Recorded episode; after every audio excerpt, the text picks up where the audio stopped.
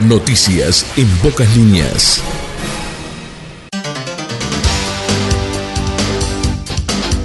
Hola, ¿cómo están y bienvenidos a las noticias en pocas líneas? Estamos en esta jornada del martes correspondiente al 6 de diciembre de 2022. Estamos recorriendo este 6 de diciembre, día número 340 del calendario gregoriano. 25 días solo restan para finalizar el 2022. Noticias departamentales.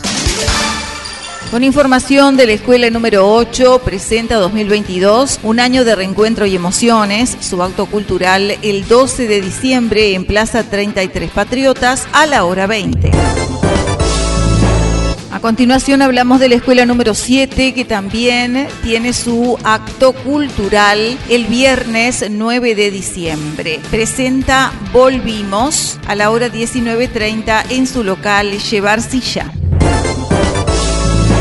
Desde el Club de los Abuelos de Nueva Palmira, despedida del año 2022, el sábado 10 de diciembre 22.30, con la actuación de Los Diamantes, se brindará con pan dulce y sidra, socios 250 pesos, no socios 350. Con información desde la ciudad de Carmelo, concierto final de Grupo Sonantes Carmelo, la Intendencia de Colonia a través de la Dirección de Cultura y Municipio de Carmelo invitan al concierto final del conjunto de cuerdas Sonantes de Carmelo, que se llevará a cabo el sábado 10 de diciembre a partir de la hora 18 en el Santuario del Carmen frente a Plaza Artigas. Sábado 10, hora 18, con entrada libre y gratuita. Ola de calor en el litoral oeste pueden superar los 40 grados en algunas zonas. La temperatura puede alcanzar o superar los 40 grados en el norte argentino, con máximas muy altas aún en Uruguay y en el sur de Brasil. Durante esta semana así lo advierte Mepsul. Una fuerte ola de calor azotará a Argentina, Uruguay, Paraguay y el sur de Brasil con máximas que superarán los 40 grados. Una masa de aire caliente y seco se apodera en la semana del centro y noreste de Argentina y se expandirá a los territorios de Uruguay y Paraguay, además de la parte sur del territorio brasileño. Será la primera ola de calor fuerte en la región en el verano meteorológico, trimestre de diciembre a febrero, en gran contraste con lo registrado exactamente un mes antes, cuando la primera semana de noviembre tuvo temperaturas muy por debajo de la media.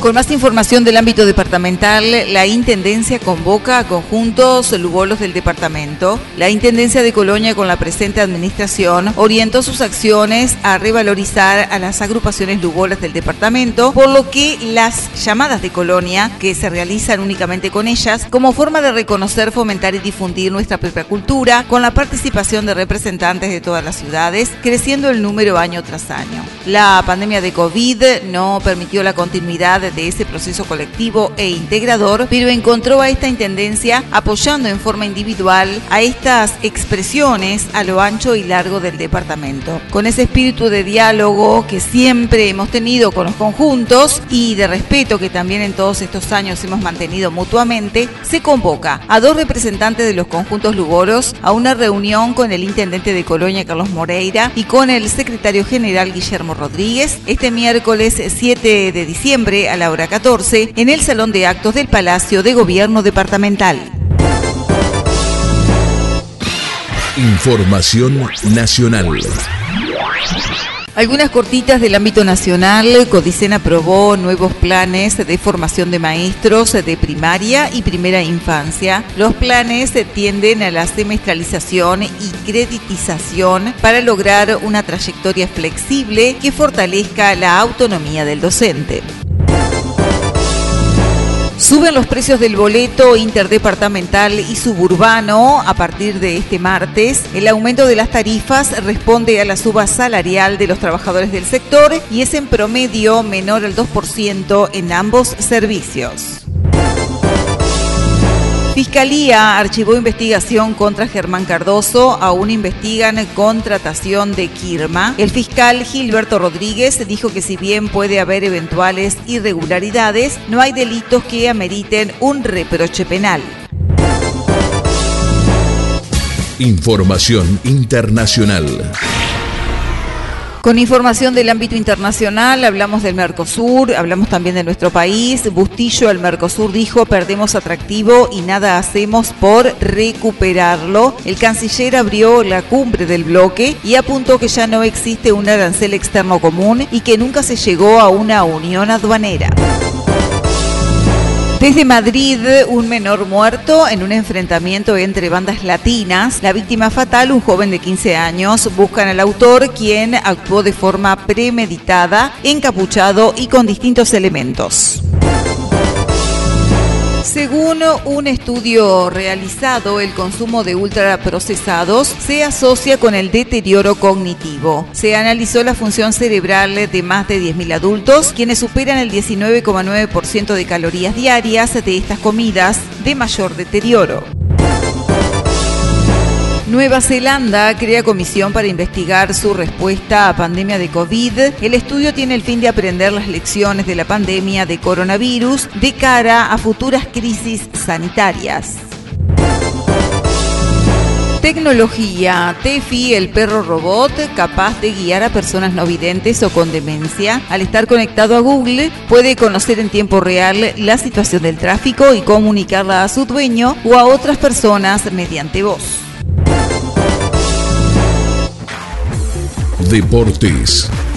FIFA podría sancionar al suizo Granit Xhaka por gestos obscenos y un mensaje político. El capitán de la selección suiza provocó al arquero serbio y luego festejó con una camiseta con tinte político. Ronald Araujo regresó a Barcelona y continuó con el tratamiento especial por su lesión. Antes de entrenar se sometió a pruebas médicas y fue revisado por el doctor Ricard Pruna, jefe de los servicios médicos del primer equipo.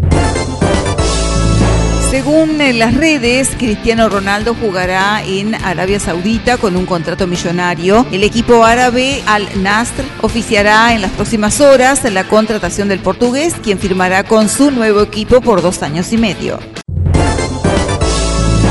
La FIFA abrió un expediente disciplinario a la Asociación Uruguaya de Fútbol, Jiménez, Cavani, Muslera y Godín. Las acusaciones son por comportamiento ofensivo, violación de los principios del juego limpio y conducta indebida de jugadores y oficiales. Hasta aquí noticias en pocas líneas en esta jornada del martes correspondiente al 6 de diciembre de 2022. Gracias por su atención. Hasta mañana.